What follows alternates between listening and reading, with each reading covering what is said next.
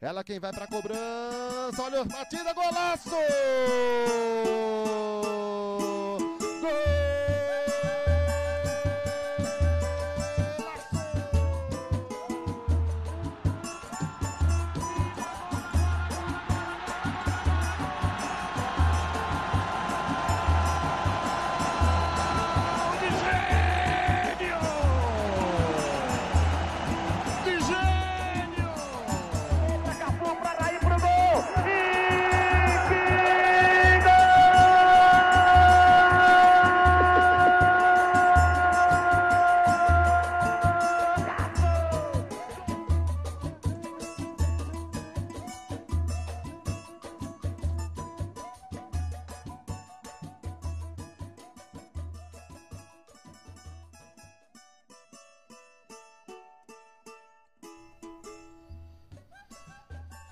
Salve, salve pessoas! Está começando mais um episódio do ProFootcast, o podcast do grupo de estudos e pesquisas dos aspectos pedagógicos e sociais do futebol. Eu sou Denis Prado, com vocês mais uma vez por aqui. Este é o nosso quarto episódio da nossa série Fórum ProFoot, uma série que compreende as falas dos nossos convidados do evento que realizamos no finalzinho de 2020 agora disponibilizados para vocês também no formato podcast. O episódio de hoje é sobre o ensino e treinamento do futebol e futsal, da iniciação ao alto rendimento. Organizamos as falas na seguinte ordem: o primeiro a conversar com a gente foi o professor e treinador da seleção brasileira feminina de futsal, Wilson Saboia seguido pela treinadora da equipe de futsal do Taboão da Serra, recentemente, inclusive, eleita a melhor treinadora do mundo. Fica aqui registrado nossos parabéns a Cris, conquista mais do que merecida. Por fim, ouviremos a fala do professor, treinador, autor, escritor, idealizador do portal Pedagogia do Futsal, Wilton Carlos Santana. Bom, certamente você já percebeu que essa conversa foi muito rica e vale muito a pena acompanhá-la na íntegra. Né? Mas aqui você sabe, acompanha apenas trechos, né? fragmentos do que foi o debate naquele dia.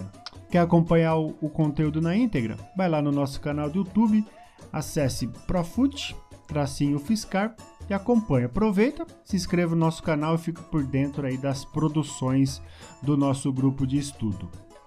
Chega de recados, bora lá acompanhar como é que foi esse bate-papo. Boa noite a todos. É, com muita alegria estou nessa mesa com o grande mestre Milton Santana. Tem aquele livrinho dele, Apontamentos Pedagógicos, de capa amarela, que foi um dos, um dos livros que me motivou a desenvolver os meus trabalhos pedagógicos, tanto na escola como nos clubes. Mandar um beijo carinhoso para essa profissional maravilhosa, Cris acompanho bastante o seu trabalho e os colegas aí que estão à frente aí do nosso do nosso fórum aí para discutir, passar as minhas experiências, os meus entendimentos, as minhas as minhas fraquezas e as minhas fortalezas em relação à pedagogia do ensino na prática do futsal e futebol, desde a iniciação até o alto rendimento.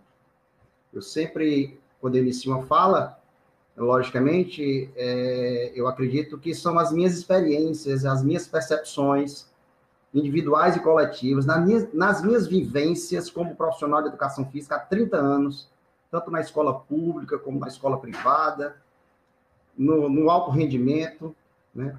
no clube, na universidade, a gente contextualiza tudo aquilo que a gente experiencia sistematicamente nas nossas aulas, tá? Porque, por favor, aí, espelhasse ali a minha fala, para que a gente pudesse ter uma, uma referência uma sequência na fala que a gente vai promover aqui para vocês, tá?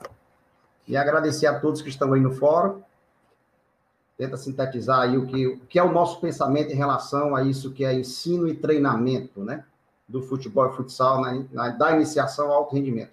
A primeira fala que, que eu acredito que tanto na iniciação como no alto rendimento, o profissional tem que estar qualificado para desenvolver um excelente trabalho. E essa qualificação passa por conteúdo, passa por planejamento, passa por metodologia, por uma pedagogia importantíssimo para socializar qualquer tipo de conteúdo e, logicamente, a base do meu da minha tese de doutorado, o que ensinar, como ensinar, de que forma ensinar, conceitualmente, procedimentalmente e atitudinalmente dentro do contexto de uma aula de futsal ou de futebol, dependendo daquilo que você quer expor para os teus alunos atletas. Isso aqui é um pouquinho da minha história, da minha caminhada. Sou graduado em Educação Física, especialista em Educação Física Escolar, mestre em Educação e doutor, defendi agora no dia 24 de novembro, a tese que fala Educação Física Escolar, dimensões de conteúdos procedimentais, atitudinais e conceituais. De que forma nós, profissionais de educação física, se é realmente que a gente conhece essas dimensões e como socializar essas dimensões no contexto da aula de educação física escolar e de treinamento dentro do contexto da escola. Sou conselheiro do CREF 5, atual presidente da Comissão de Esporte, sou professor da Universidade de Fortaleza, do Colégio Farias Brito, do Estado do Ceará, sou professor do CFO, técnico da Universidade de Fortaleza e técnico da Seleção Brasileira de Futsal Feminino desde 2015. Vou começar com uma reflexão. Eu sempre gosto de começar com uma reflexão para que a gente possa pontuar alguns questionamentos que eu acredito sejam importantes na nossa fala. Eu acredito que todos os profissionais de educação física têm que compreender os processos de ensino e aprendizagem, não só ensino, mas aprendizagem, proporcionando uma reflexão sobre sua ação docente otimizando e valorizando o treino cognitivo. Para mim é fundamental a cognição, o cognitivo dentro do contexto do treino, com as situações reais dos jogos de invasão. Sabemos que a Base Nacional Comum Curricular é, construiu elementos conceituais relacionando futsal e futebol como jogos de invasão. E isso é importante para que a gente possa conhecer que tipo de jogo a gente vai trabalhar conhecendo esse jogo, de que forma, metodologicamente, a gente pode socializar esse jogo de uma forma contemplada, objetivando, tendo como escopo uma aprendizagem conceitual. O nosso aluno, o nosso atleta precisa conhecer sistematicamente o jogo, para que ele possa procedimentalmente, ou seja, vivenciar aquela prática de uma forma interessante, inteligente, contextualizada, e de forma atitudinal, que é a questão fora das quatro linhas, objetivando uma aprendizagem significativa. O nosso aluno, o nosso atleta, quando entra no nosso treino ou na nossa aula, a nossa, a nossa, a nossa forma, a nossa identidade, o nosso conteúdo que a gente vai socializar, obrigatoriamente tem que ter sentido e significado.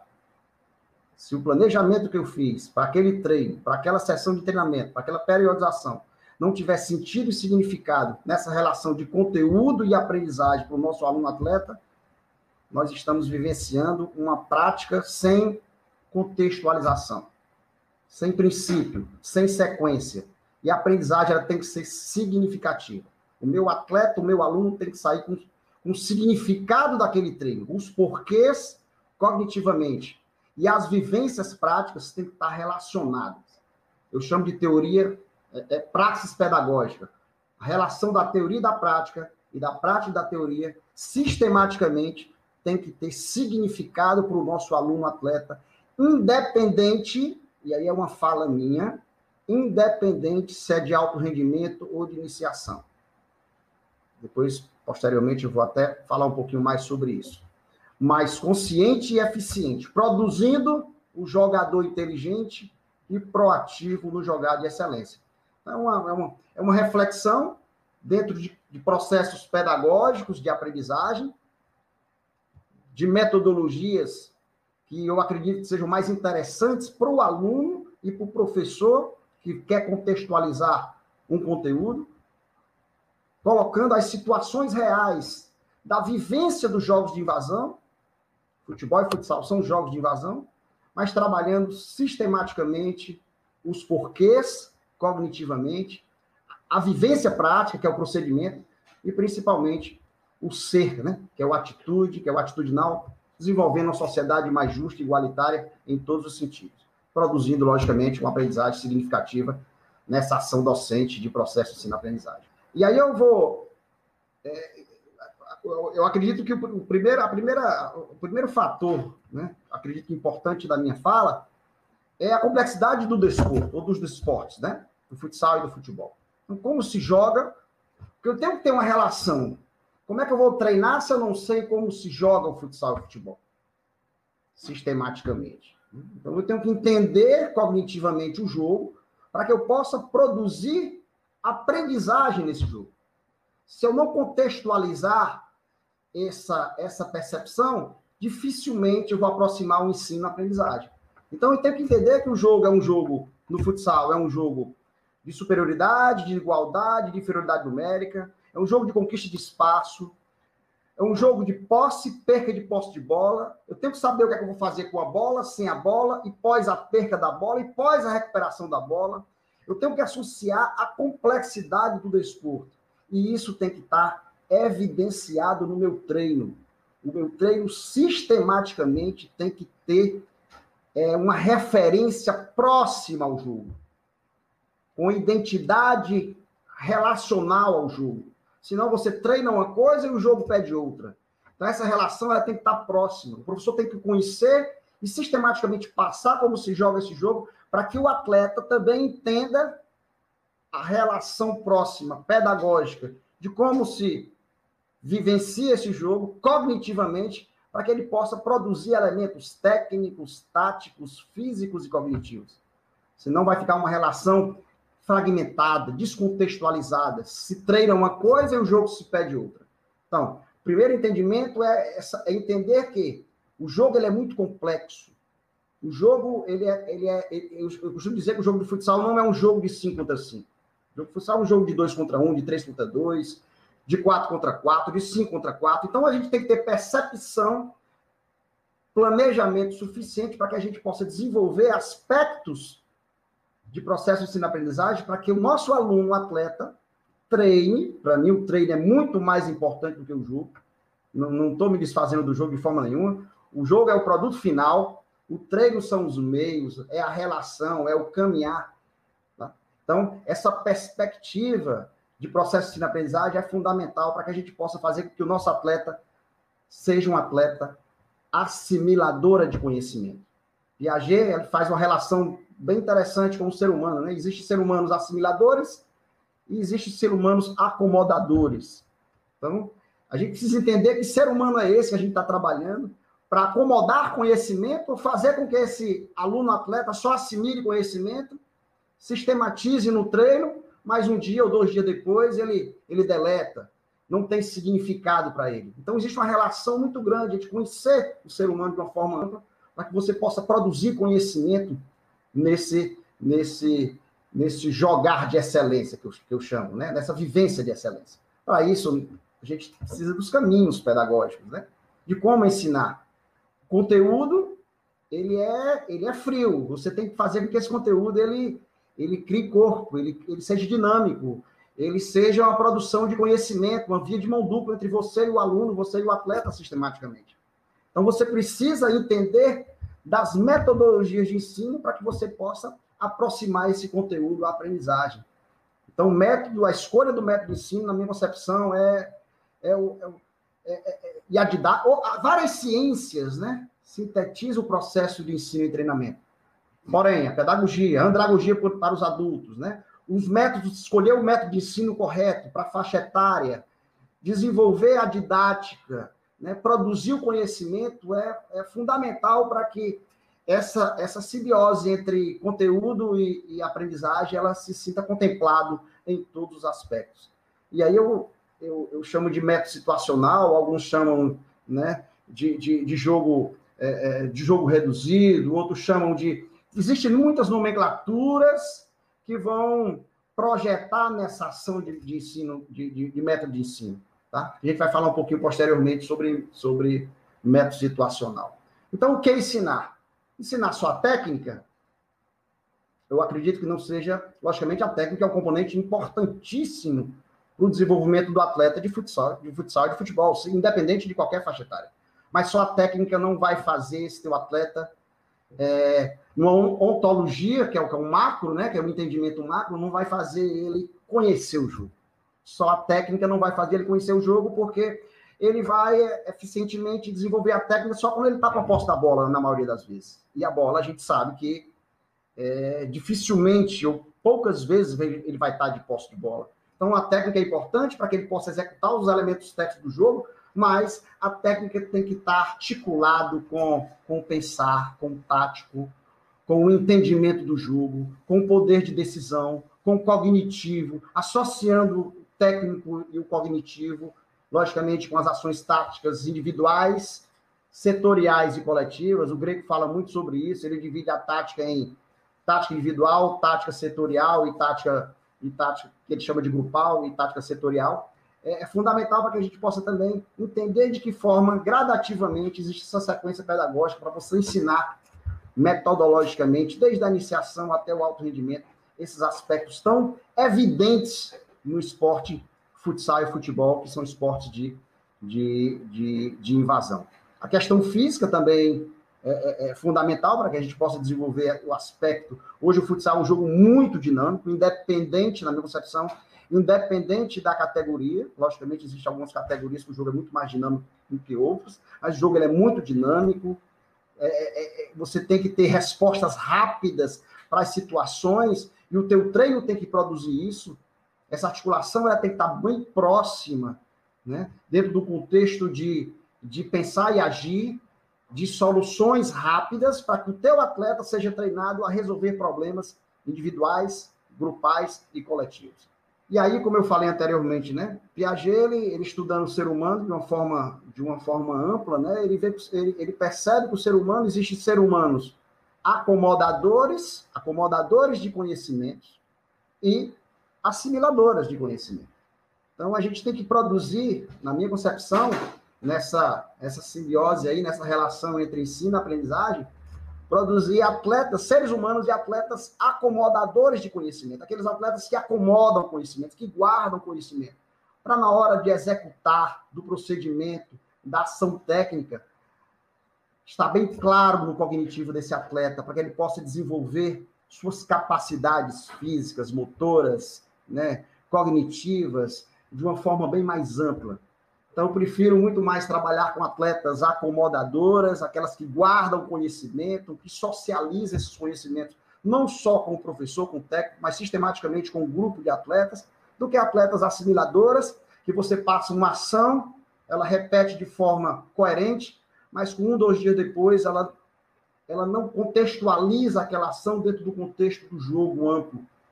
E, e Piaget ela faz uma relação grande, é, é, é imensa entre é, pessoas que têm, são pessoas acomodadoras e pessoas assimiladoras, e eu procuro produzir isso dentro do contexto dos meus treinos, fazendo questionamentos, né? fazendo uma relação não só é, de, de produção de o professor que entende de tudo, o técnico que entende de tudo, mas socializar os conhecimentos, ter o feedback dos atletas para que a gente possa melhorar gradativamente todos os aspectos que contemplam o jogo, que são os aspectos, são os elementos que a gente trabalhou que a gente é, passou para vocês anteriormente. Então, é fundamental para que a gente possa conhecer o nosso público e, e, e entender que o processo de ensino-aprendizagem é, precisa estar aberto para atletas e seres humanos acomodadoras de conhecimento, porque vai facilitar o teu trabalho, vai facilitar o teu desenvolvimento dentro do contexto do treino, seja de iniciação ou seja de alto rendimento. Essa aqui é a base, a base do, da, da minha tese de doutorado, que é que eu quis trabalhar na minha tese de doutorado e eu fiquei muito surpreso com a, com a conclusão que eu obtive, né? Infelizmente, César Coll, que é um, que é um, que é um espanhol, né? começou a trabalhar, logicamente, na Espanha, com, com as dimensões de conteúdo, e a Suraya Darido, juntamente com Heraldo Simões, começaram a desenvolver aspectos para a evolução desses conteúdos dentro do contexto do conceito, do procedimento e da atitude. E eu estou fazendo um trabalho sistematizado dentro do contexto da educação física escolar, como também do futsal na escola, porque foi um estudo de caso. Então, será que o professor de educação física conhece essas dimensões de conhecimento? Será que o professor de educação física conhece essas dimensões de conhecimento e aplica essas dimensões de conhecimento dentro do contexto da tua aula, do teu treino?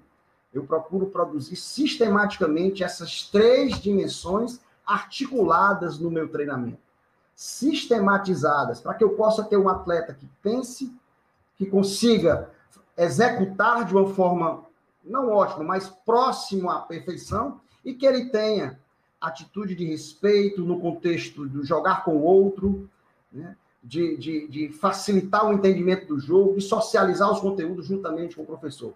Isso é fundamental para que a gente possa, na minha concepção, desenvolver um processo de ensino-aprendizagem amplo, ontológico, é, é, é, é, amplo no contexto de, de via de mão dupla.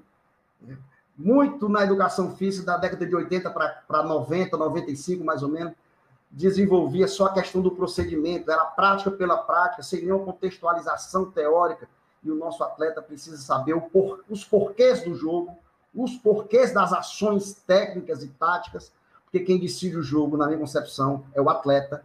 O técnico, ele é, uma, ele é um gerenciador de conhecimento, ele é um socializador de, de processo ensino-aprendizagem, mas o nosso atleta é que vai decidir o jogo.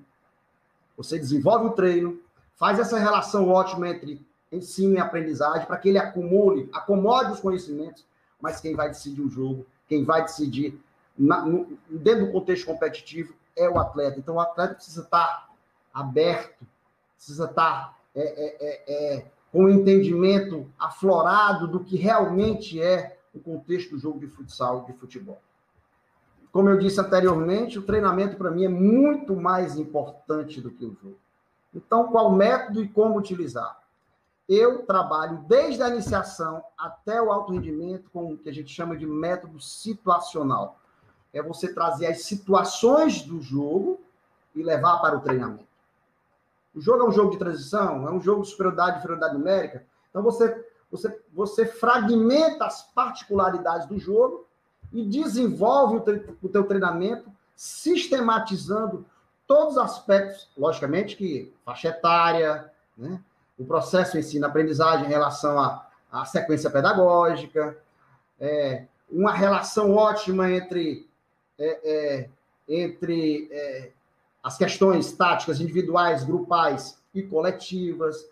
Existem sequências pedagógicas para desenvolver o ataque, sequências pedagógicas para desenvolver o sistema defensivo, Sequências pedagógicas para desenvolver o que a gente chama de jogo especial, é um 4 para 3, é um 5 para 4. Então você, você entende como é que esse jogo é jogado e socializa esse entendimento utilizando o método situacional, que eu acredito seja o método mais próximo da realidade do jogo. Porque eu entendo que nós não podemos treinar uma coisa que um jogo pede outra. O jogo é dinâmico, nosso treino tem que ser dinâmico. O jogo ele é de perca e, e recuperação de posse de bola. Nosso treino tem que ter desenvolvimento e particularidades individuais, grupais e coletivas dentro desse sentido. Então, eu não posso desconectar. Para que eu possa conhecer como é, que eu, como é o meu treino, eu tenho que conhecer como é o jogo, como é o dinamismo do, do desporto futsal e do desporto futebol. Essa é a percepção que eu tenho nessa relação, essa relação próxima entre ensino e aprendizagem utilizando várias ciências, né? Como eu falei anteriormente, metodologia, pedagogia, andragogia para os adultos. Né? A didática é fundamental para que você possa socializar os conteúdos de uma forma é, é, que você possa ser, ser, ter a escuta do teu aluno atleta em todos os sentidos. E, e eu acredito que essa percepção é uma percepção interessantíssima para que a gente possa desenvolver esses aspectos que são é, relevantes no processo de ensino-aprendizagem, no desenvolvimento do atleta de futsal, em todas as categorias, seja da iniciação até o alto rendimento. Bom, gente, primeiramente eu quero agradecer imensamente, imensamente a esse convite. E eu tenho muitas razões para isso. Primeiro, para dizer que é uma honra poder falar de futsal com pessoas tão renomadas que estudam é, essa modalidade e, e, seus fenômenos há muitos anos, como é o caso do professor Wilson Saboia, do professor Wilton Santana. Para mim é uma honra tremenda poder estar compondo essa mesa com vocês.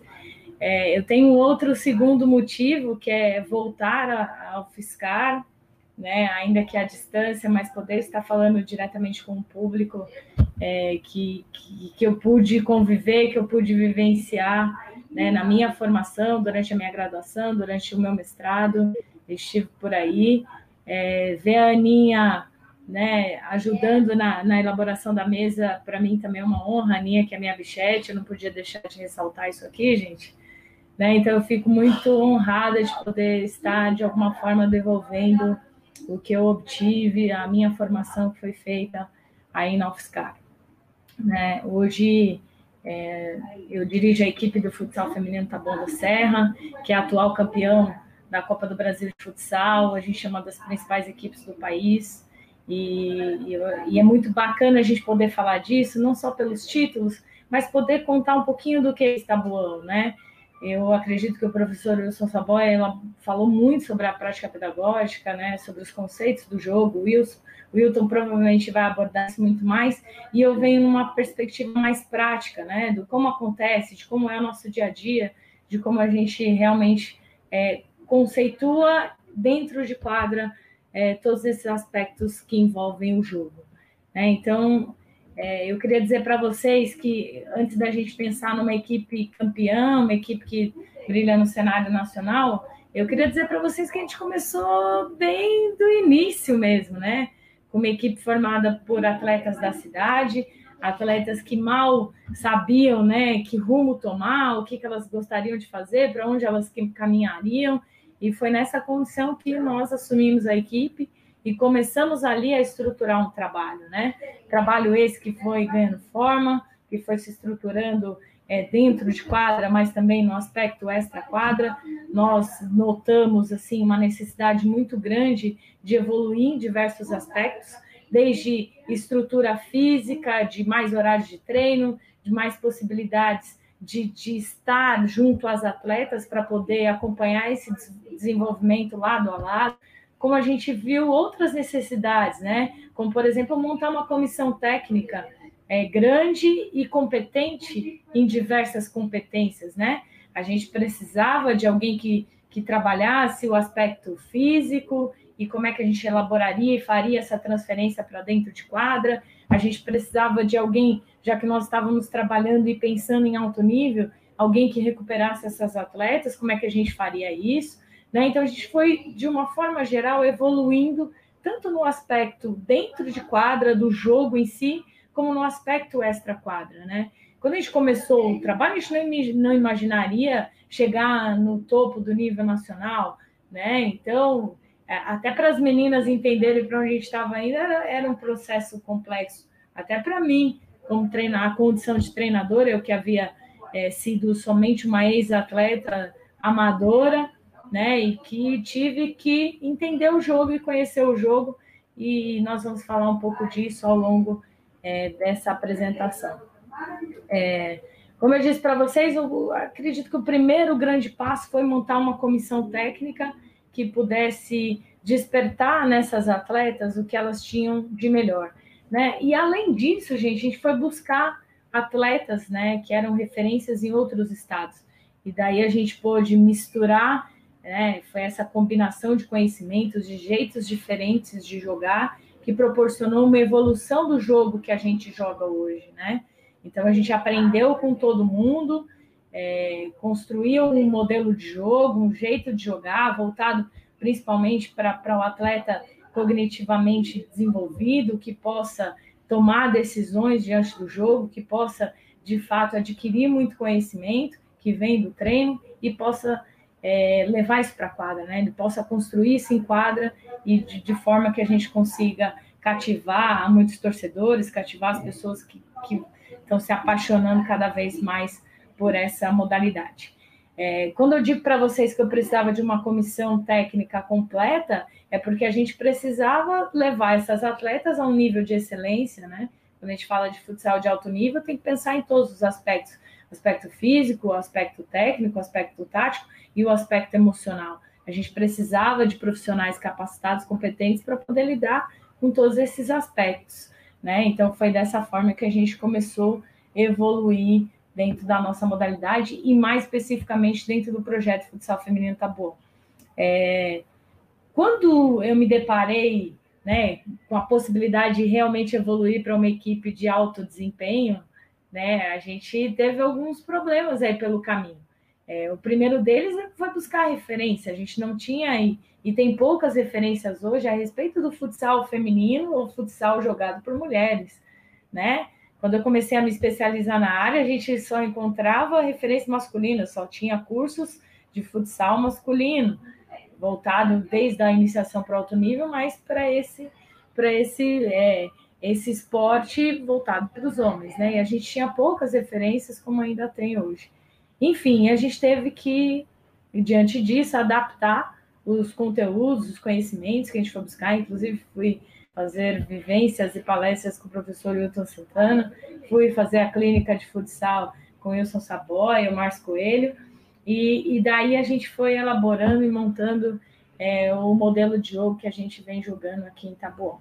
Então, esse foi o primeiro grande desafio. O segundo grande desafio que a gente enfrentou, gente, foi quebrar essa barreira, né? De que o, mulher, o futsal pode ser jogado por mulheres. E não só ser jogado por mulheres, mas jogar em alto nível de complexidade, né? Para quem assiste hoje os nossos jogos na TV, é, na TV, nas TVs online, vem no ginásio para assistir, né? No período antes da pandemia, mas assim, vi um jogo de alta complexidade, com as meninas é, tecnicamente muito bem preparadas, taticamente jogando um jogo é, muito bem jogado, com todo mundo sabendo onde é o posicionamento da outra, tomando decisões que fazem com que o jogo seja de fato um grande espetáculo. Né? E o, o grande sucesso do que é Estabuão é que, além da gente levar isso tudo para dentro de quadra, a gente traz muita gente que tem admirado. Né? Eu queria, inclusive, mostrar para vocês que da, de tantas, das tantas falas negativas que nós escutamos no início do nosso trabalho, da nossa trajetória, a gente vê um ginásio como esse aqui, no período antes da pandemia, né? né? E como eu disse para vocês, a gente precisava primeiro aprender o jogo de futsal para chegar no nível que a gente chegou, né? E que é um grande desafio, você entender o jogo.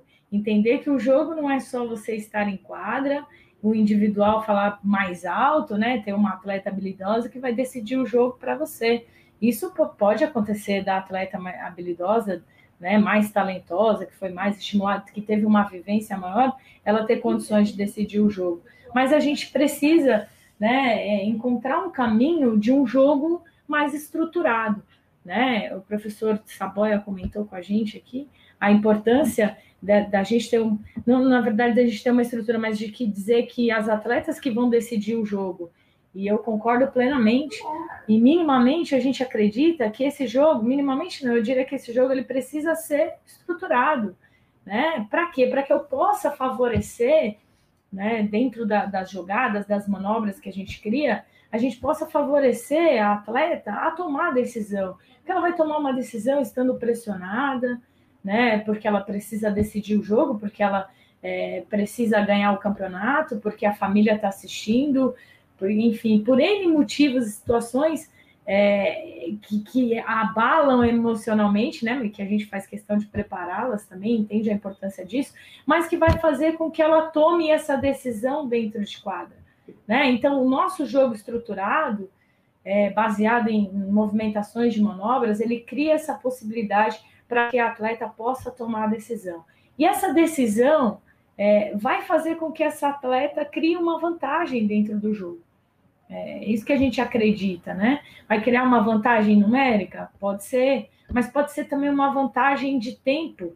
Ela ganhou um segundo à frente da adversária, da oponente, ou pode ser ainda uma vantagem de espaço. Ela está, é, ela deu, né? Ela fez um movimento que possibilitou a ela estar um espaço à frente. Isso garantiu uma vantagem que vai gerar uma situação de gol ou vai aproximar né, o, o coletivo de um êxito, enfim.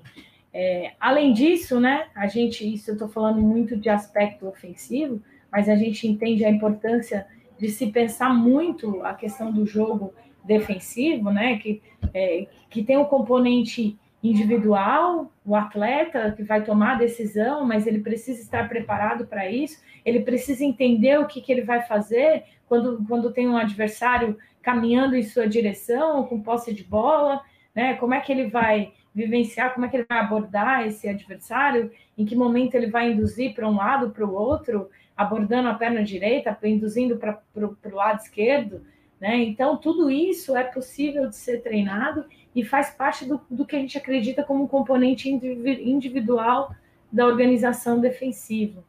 Né? Dessa forma que a gente entende a defesa no futsal. E tem um aspecto individual, a, a é, essa preparação individual vai facilitar o aspecto tático coletivo da defesa, né, que caminha para uma defesa posicional, independente se ela é uma defesa pressionante ou se é uma defesa por zona, né, mais paciente. Enfim, vai propiciar um momento de leitura de cobertura, porque não é só dizer né, simplesmente para o atleta fazer a cobertura, mas da gente trabalhar isso em quadra, trabalhar isso no dia a dia, para que ele entenda qual que é o momento dele sair para a cobertura, é, qual que é o momento que ele vai acompanhar o atleta enfim, para que ele possa de fato tomar essa decisão no que diz respeito ao aspecto defensivo do jogo, né? E além disso, definir linhas, né? Onde é que o teu time vai vai defender né? na primeira linha, na segunda linha? Então tudo isso faz parte do, da compreensão que nós precisamos ter do jogo e, e trabalhar isso com as atletas para que elas possam de fato desempenhar o que podem de melhor, né?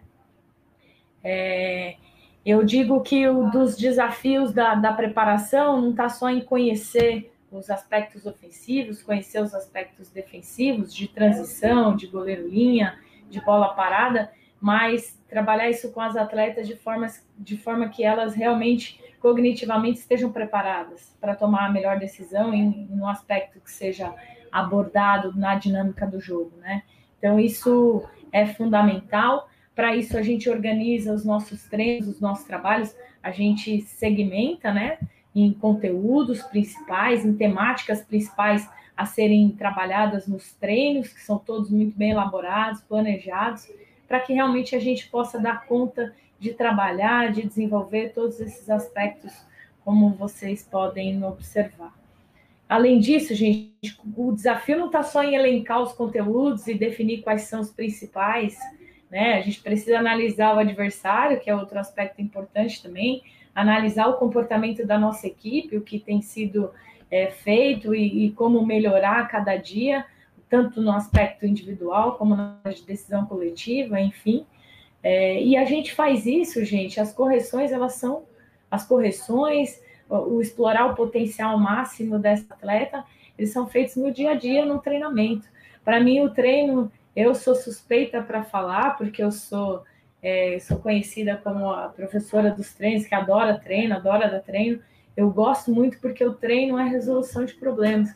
É o momento em que eu crio problemas que se assemelha muito ao que nós vamos vivenciar no próximo jogo, é, diante da, da equipe que, que apresenta uma grande, um grande desafio para nós. Então, é, é no treino que nós vamos criar essas situações, problemas, de formas diversas, como essas que eu trouxe o recorte aqui para a gente observar, né? É, desde de um aquecimento bem conceitual, já voltado para o que nós vamos enfrentar, ou para o que nós estamos errando, ou para o que nós, estamos, nós precisamos melhorar, depende muito do objetivo pontual daquele treino. Mas, assim, além desse aquecimento, dessa valorização do aquecimento, eu gosto muito de falar disso, porque eu acho que o tempo de treino, o tempo que a atleta está ali, ele, ele ele tem um, uma, uma, certa duração para esse atleta te, poder te se doar 100%, né, e te dar aquilo que você quer nesse 100%, tem um, um tempo para isso. Então, você tem que aproveitar desde o aquecimento para já gerar cognitivamente a resposta que você quer obter, né? Então, os problemas, eles já surgem aí, né? É, eu trabalho muito com recortes situacionais do jogo para justamente vivenciar e, e garantir que a atleta tem essa bagagem né, das situações que foram ali resolvidas ou não resolvidas e que a gente precisa resolver, que a gente precisa dar conta de buscar uma solução, de, de buscar um entendimento para o que, que aconteceu. A gente trabalha muito com jogos reduzidos para potencializar o que a gente quer de resposta, né? Jogos orientados, é, inclusive os jogos de 5 para 5, de 4 para 4, de 3 para 3, eles são o tempo todos orientados e as atletas são constantemente questionadas, né? Para pensar no porquê tomou a decisão, por que não tomou a outra decisão. enfim, tudo isso são situações que a gente cria no treino para que realmente a atleta possa estar preparada, tenha bagagem para tomar a melhor decisão ao longo do jogo. Bom, antes de tudo, é, eu quero agradecer o convite, Profute do Osmar, parabenizá-los pela iniciativa e, e é um trabalho assim de uma abrangência bem interessante, né? Temas que são satélites aí nesse universo do fenômeno esportivo, né? Futebol e inclusive o futsal. Os meus amigos aí de mesa, Wilson e Cris, muito obrigado pelas palavras. Parabéns pelo trabalho de ambos, com o futsal feminino em particular. Isso é uma, uma luta histórica e uma conquista histórica. Eu diria que nessas últimas duas décadas, o futsal feminino estourou no Brasil, né? Ainda tem muito por fazer, mas já caminhou bastante. Eu fico bem feliz com isso. Porque o futsal não é masculino ou feminino, o futsal é um esporte. E sendo, sendo dessa forma, as pessoas têm que ter livre acesso à sua prática. Bom, eu aqui vou contribuir falando um pouco sobre o treinador e o ambiente de aprendizagem, interrelacionando ambos. E talvez aí eu consiga conversar com aquilo que o Wilson e Cris mencionaram. Uh, eu vou começar, porque a gente, quando fala no ambiente de aprendizagem, a gente tem que começar, pelo menos eu entendo assim, desmistificando algo. E eu preciso desmistificar a ideia de que craque nasce feito. Então, aqui eu estou me apoiando a vários textos sobre isso, bons textos, mas eu estou trazendo aqui, até como indicação de leitura, um exemplar do Desenvolvimento de Treinadores e Atletas, volume 1, que foi publicado há pouco tempo, 2017. E num dos textos, é, João Machado, Carlos Tiengo e Alcides Scaglia afirmam algo com o que eu concordo. Dizem ele que, que a pedagogia do esporte, para que ela possa, de fato, ocupar o seu espaço na iniciação esportiva, portanto, na formação de jogadores, e, consequentemente, cumprir o seu papel, que é organizar didático, didático metodologicamente esse, esse momento, essa fase, esse processo, a gente precisa superar a ideia de que craque nasce feito, ou seja, a concepção inatista de dom. Por quê? Porque isso está muito enraizado na nossa cultura, nos responsáveis, nos treinadores. E isso atrapalha, e muito, a ideia de que a gente possa criar um cenário de aprendizagem que, que depende, que que o aprendizado é a consequência das experiências e nós temos tudo a ver com isso. Então, o primeiro elemento seria a superação do mito do dom, da ideia da aptidão é, inicial, desencadeando todo o processo. Então, então eu preciso disso. É, numa, num tempo passado, mas eu ainda avalio que seja muito presente, tanto quanto os autores, mas no tempo passado eu, via isso até como, como maior, um problema ainda maior. Hoje eu vejo já uma concepção em muitos ambientes renovada do talento esportivo, da construção do talento esportivo. É, quando a gente pensa dessa forma, ou seja, quando a gente pensa dessa forma inatista, essa que vemos aqui, o, nós temos uma visão prospectiva. Então a gente tem o Messi aqui criança, depois adolescente, depois adulto. Mas já no Messi criança havia o talento que desencadearia o processo. Então o que a gente precisa romper é com essa ideia. Ou seja, não estaria inscrito na, nas cadeias genéticas do Messi o seu talento. Mas seguramente ele seria resultado de um processo. Então, eu sugiro aqui que a gente faça uma, um raciocínio para uma visão retrospectiva. Então, olhando para as experiências anteriores do Messi e de qualquer um, qualquer jogador, nós entenderíamos o seu talento. Essa visão, a rigor, na literatura, ela é chamada de uma visão culturalista. Talvez o seu maior expoente seja Anders Ericsson. Inclusive, tem um livro muito bom recente dele, direto ao ponto, que avalio que seja uma boa indicação aí de leitura.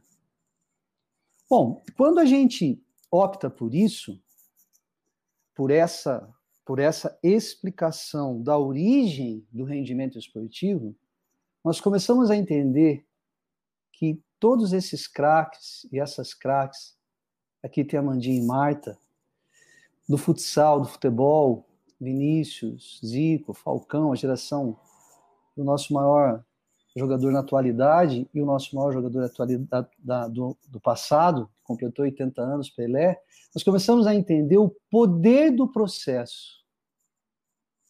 Isso é muito interessante. Se alguém me perguntasse a partir disso, dissesse, bom, quer dizer então que todos podem chegar ao alto rendimento? Eu diria que não. Ou seja, bastaria ter um ambiente de aprendizagem adequado que todos chegariam ao alto rendimento? Evidentemente que não. O processo ele não é, ele pode ser organizado, mas ele não é controlado, não há garantias. Há, há, há a não linearidade, há a singularidade de cada pessoa. Então, muitos fatores associados explicariam o, o resultado final, o talento. Inclusive a sorte, inclusive o acaso. Se lemos Mudlove, entender, entenderemos isso perfeitamente. Por exemplo, o andar do bêbado.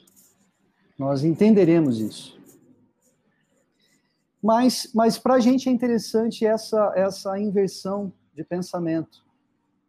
E isso me leva a trazer um, eu diria, um querido autor, para não dizer um competente autor, que é o professor Júlio Garganta, que num texto muito interessante de 2013, que se chama A propósito do desenvolvimento da identificação e da atualização do talento para treinar e jogar futebol, e aí poderia ser futsal, voleibol, handball, que quer que seja, ele, ele afirma que, que o talento para se jogar futebol é uma forma de cultura. Ou seja, ele reforça aquilo que falamos até, até há pouco tempo. Mas, para além disso, para além de ser algo que é construído desde cedo, e isso explica, por exemplo, a nossa maestria, não só nossa, evidentemente, no futebol,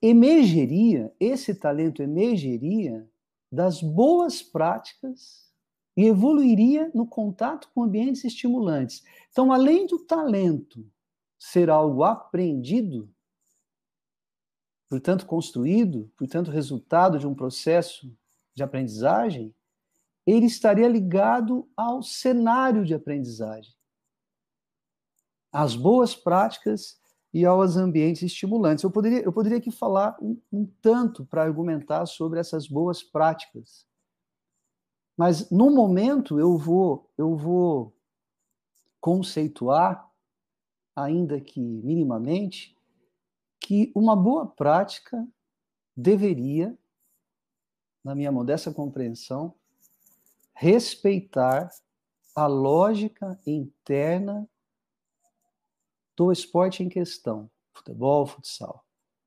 Significa que a lógica didática precisa contemplar a lógica interna do jogo, que, que em alguma medida Saboia e Cris já mencionaram. Por exemplo, a não linearidade ou a complexidade, a noção de incerteza desses esportes. O ambiente estimulante, eu te diria que um ambiente ele é estimulante quando o ator principal desse ambiente, ou seja, quem aprende, não é um mero espectador mas é um sujeito ativo. Quando eu digo um sujeito ativo, eu me refiro a que ele tem o poder da iniciativa, a prerrogativa da iniciativa. Ele tem a prerrogativa da criatividade. Ele tem a prerrogativa da reflexão. Então, um sujeito ativo é um sujeito que atua, mas atua de forma singular, um saber adaptado, e não uma, um saber de memorizar e repetir. Observem, observem como é interessante, a partir dessa, dessa fala do professor Garganta, nós pensarmos o ambiente de aprendizagem. E aí eu vou entrar aqui numa, numa teoria, que é a teoria que a gente utiliza, inclusive nessa, nessa minha última, esse meu último trabalho, de 2019, Jogar para Aprender, nós defendemos uma concepção interacionista do tipo construtivista da aprendizagem. Em síntese, o conhecimento ele viria exatamente da interação entre o sujeito, que é o jogador, e o ambiente de aprendizagem criado por nós. Quando se trata de um processo deliberado de formação esportiva porque poderia ser na rua, não seria criado por nós. Mas o conhecimento, ele, ele adviria exatamente dessas, dessa interação entre o sujeito, e quando eu digo sujeito, é ele na sua integridade, ou seja, ele com a sua anatomia, ele com a sua personalidade, ele com seus recursos, e o ambiente de aprendizagem, repito, por nós criados, criado quando se trata de um processo intencional de aprendizagem. Inclusive, nós fazemos parte do ambiente. Portanto, aqui estão rejeitadas duas hipóteses e dois tipos de atuação do treinador, da treinadora. Rejeita, rejeitamos a hipótese natista, esta que eu falei no início, da concepção do mito do dom, na qual o professor tende a ser um sujeito passivo e o aluno livre, porque bastaria um cenário para que ele manifestasse a sua aquilo que está inscrito nas suas cadeias genéticas, e rejeitamos também a hipótese empirista. Ou seja, de que todos os sujeitos nada sabem e que é um sujeito passivo na aquisição do conhecimento que bastaria encontrar um professor que soprasse, que transmitisse para essas para esses alunos, para esses jogadores, jogadoras, o conhecimento. Isso evidentemente não não acontece na prática. Senão todos aprenderiam aquilo que nós nos propuséssemos a ensinar. E os meus alunos teimam, isso é uma ironia, em aprender cada um no seu ritmo, cada um ao seu modo, de, de, de modo absolutamente não linear. Então, desse ponto de vista, nós assumimos uma, uma hipótese interacionista de que o aprendizado, o aprender, é resultado das interações estabelecidas entre o jogador, o organismo, o sujeito e o ambiente de aprendizagem. Isso é muito promissor para a gente, porque a gente nem fica, utilizando aqui a, as, as figuras que eu criei, a gente nem fica passivo e nem fica sujeito transmissor, que abre ali a sua, a sua caixa de ferramenta e despeja o conhecimento nas pessoas. Mas nós, nós atuamos como um sujeito mediador. E o nosso aluno ativo, ativo do ponto de vista daquilo que eu falei anteriormente.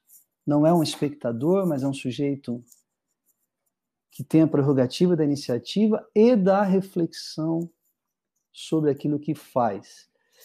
Então, observem que esse professor é, mediador, eu poderia dizer também provocador, ele é o sujeito que investe nas relações do sujeito que aprende com o ambiente de aprendizagem. Então eu diria que que a pedagogia nesse sentido, ela ela centra a sua atenção para essa relação. Não é mais um aluno é, livre e nem passivo, mas ativo. Não é mais um professor passivo nem transmissor, mas um professor mediador. Inclusive, eu tenho na minha, na minha maneira de pensar, ao longo do tempo eu percebo que nós jogamos também, não são só os alunos que jogam. Então, nós também somos esse sujeito que está em interação com o ambiente embora nós pertençamos ao ambiente, ou sobretudo porque a gente pertence ao ambiente, tanto quanto o nosso aluno. Embora a gente ali não faça práticas corporais, mas nós propomos práticas.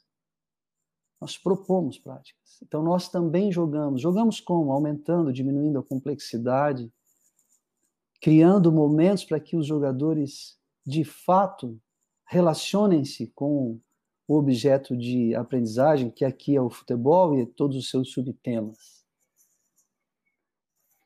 Então, a figura do treinador aí seria a figura de um designer, de um desenhista, de um articulador, de um de quem projeta algo. Eu gosto dessa figura, essa, essa figura do, do designer de ambiente, que cria um desenho de aprendizagem ou um design de aprendizagem e, e talvez o, o, o que se precisa entender nesse momento é exatamente essa, essa relação que o treinador tem com aquilo que o aluno vai fazer. Então, eu sempre digo assim: quando a gente entra para dar treino, e não importa a faixa etária, a pergunta que um professor de cunho interacionista do tipo construtivista faz seria o que eu proporei nesta aula para que os alunos aprendam. Assim, quais desafios eu levo para o treino para que eles aprendam? E não o que eu vou ensinar hoje. Então, aí uma grande diferença. O treinador quanto esse desenhista de, de ambientes, esse criador de ambientes, de cenário de aprendizagem, ele investe nessa relação dinâmica entre o jogador e o ambiente de aprendizagem. Relação dinâmica, ela é não linear. Isso seria talvez um, um tema absolutamente interessante para uma outra oportunidade. Ou seja, não há, não, é, não há sequer uma hierarquia a priori construída. Esse design de ambientes de aprendizagem esportivos seria o sujeito que teria que fazer a leitura da circunstância, do aqui e agora, e a partir disso definir os conteúdos que entrarão, o que entrará. Porque o aprendizado é não linear. Agora, o desafio talvez seja esse, exatamente esse. Como elaborar esses ambientes de aprendizagem, né? de modo que eles sejam eficazes. Esse, esse eficaz aqui, eficaz para quê? Né? Eficaz em que sentido? Eficaz para que os, os nossos jogadores, as nossas jogadoras, tenham a idade que tiverem, em ambas modalidades, respeitando a sua experiência atual, que define o seu nível de jogo atual, eu diria que o ambiente tem que ser eficaz para muita coisa.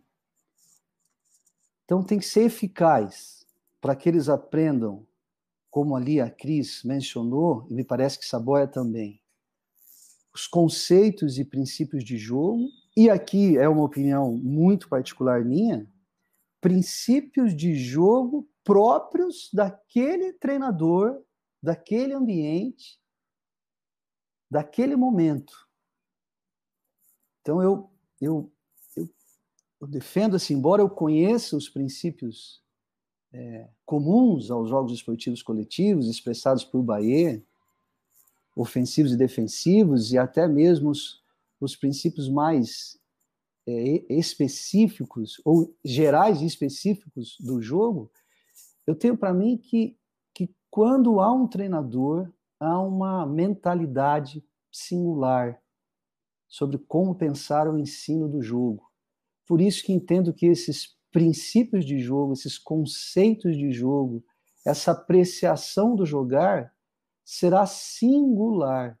Então será, para usar um termo é, de Vitor Frade, por exemplo, será específico com o E maiúsculo, que pertence àquela equipe, àquele treino, àquele treinador, aliás. Habilidades perceptivo-motoras, porque jogar é interagir, interagir exige apreciar. Esse apreciar não é ver, né?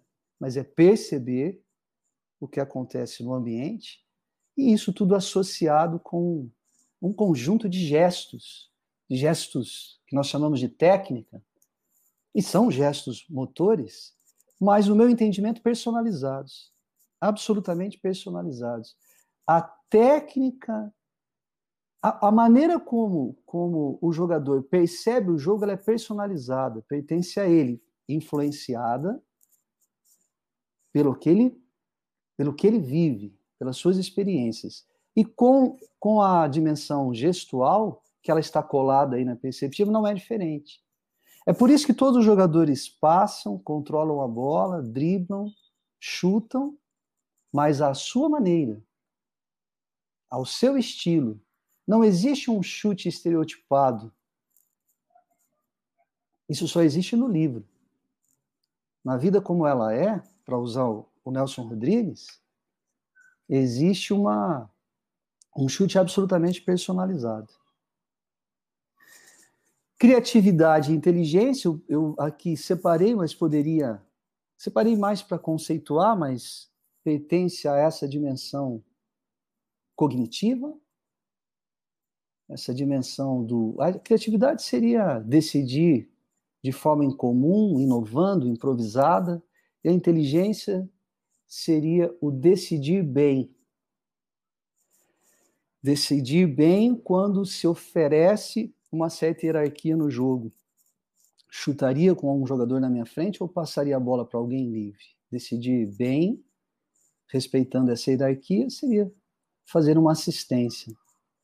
E, e, a, e, a, criatividade tem mais a ver com decidir bem, evidentemente, mas de maneira singular, inova, inovadora, é, improvisada, criativa, diante dos, dos ajustes que o jogo, das incertezas e a necessidade de ajustes que o jogo, todo jogo encerra, todo jogo tem. Mas também a criticidade, porque não há nada mais triste, eu te diria, eu acho que o João Freire fala isso já há muito tempo. Não há nada mais triste que, que você entender de futebol, mas não entender da sua própria coexistência social. Veja o que nós, o que nós vimos há pouco tempo com um famoso jogador de futebol que o Santos Futebol Clube quis contratar e declinou pela pressão dos patrocinadores. Observem que o jogador ele é um sujeito e isso desde sempre ou desde cedo, melhor dizendo. É um sujeito. Então não vale a gente aprender futsal se não for para a gente aprender a viver cada vez melhor. É aprender a jogar e aprender a viver. Então esse ambiente precisa ser eficaz para isso também. Esse cenário precisa ser criado para isso também para aflorar, para desencadear, para sensibilizar, também o senso crítico, também a criticidade. Bom, nessa, nessa conjuntura do ambiente de aprendizagem que vai ser criado de um ponto de vista interacionista, eu trago este autor, que inclusive é um treinador de basquetebol, Antônio Paulo Ferreira, que tem um, um, um, um texto muito interessante que é facilmente é, encontrado na rede, tamanha a sua importância, a sua, a sua divulgação, a sua proliferação, ensinar os jovens a jogar a melhor solução para a aprendizagem da técnica e da tática. Ele vai fazer uma defesa disso no texto, mas eu uma, uma parte em particular que acho que se apresenta aqui interessante para a gente é que ele aponta que, que criar ambientes de aprendizagem para jogos esportivos coletivos re, requer do treinador vencer dois grandes desafios é, metodológicos. Há, há, outros, mas esses são, são desafios que, que nos interessam aqui que seria relacionado a conhecer aspectos tático-técnicos, observe o binômio, do seu do esporte que você está ensinando e conseguir administrar ou gerir as variáveis estruturais nos jogos propostos. Então, eu, eu sempre, eu sempre digo assim, e, e já me encaminhando aqui para o final, eu sempre digo para os meus alunos: se você quer trabalhar com futebol ou com futsal, entenda do jogo. E entenda do jogo, tanto do ponto de vista das suas características singulares, ou seja, da sua lógica interna, mas também do jogo mais avançado que se joga. Vejam, vejam a, a, a, relevância disso. Tenho para mim que se se você, treinador, treinador, entender do jogo mais avançado que se joga, você conseguirá criar um cenário de aprendizagem promissor para quem aprende. Não porque você repetirá treinos com crianças, com, com adolescentes, com a complexidade de uma equipe profissional, mas porque você entenderá o que necessário se faz aprender hoje para jogar amanhã. Porque se trata de preparar um jogador para um tipo de jogo. E aí, e aí, e aí nós poderíamos pensar nesse jogo de incerteza, nesse jogo da imprevisibilidade, nesse jogo dos ajustes perceptivos gestuais, nesse jogo dinâmico que é o jogo de futsal. Então, é necessário conhecer bem do jogo para ensinar pelo jogo, gerindo as variáveis estruturais nos jogos propostos. A Cris, a Cris ela fez uma, uma exposição aí de todos os da tipologia dos seus jogos para ensinar futsal. Para gerir bem esses jogos, eu preciso compreender os aspectos tático-técnicos do futsal no futebol, de modo a, a construir regras que tenham, que garantam um sentido de aprendizagem do jogo que eu quero ensinar, ou seja, que, que, que comportamentos tático-técnicos sejam, sejam cada vez mais frequentes do jogo que eu quero ensinar, gerindo num determinado espaço, um determinado tempo de, se, se, se é mais rápido ou mais lento, se em que região. Ou seja, existe todo um complexo, toda uma engenharia para que um jogo, que uma dinâmica de treino seja bem proposta. Então fica a sugestão de leitura aí também deste texto do professor Antônio Paulo, que também é treinador e aí de basquetebol.